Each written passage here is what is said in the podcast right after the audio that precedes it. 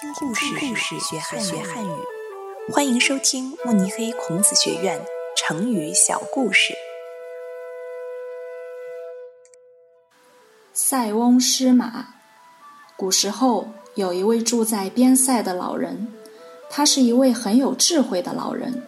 有一天，他儿子的一匹马突然逃到了其他地方，他的儿子很伤心，邻居们都来安慰他。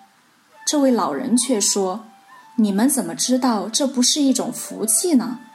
过了几个月，逃跑的那匹马带着许多其他的好马回来了，人们都来祝贺他。可是老人又说：“这或许是一种灾难。”老人的儿子喜欢骑马，有一天骑马的时候，突然从马上摔下来，摔断了腿，人们都来安慰他儿子。老人又说：“这怎么就不是一件好事呢？”过了一年，国家发生战争，需要很多士兵去打仗，但是由于老人的儿子腿断了，无法打仗。战争结束后，很多人都死了，老人的儿子安全活下来了。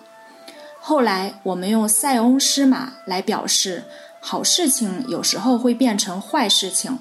坏事情有时候也会变成好事情，所以我们遇到了好事情要保持平常心，遇到了坏事情也不用太难过。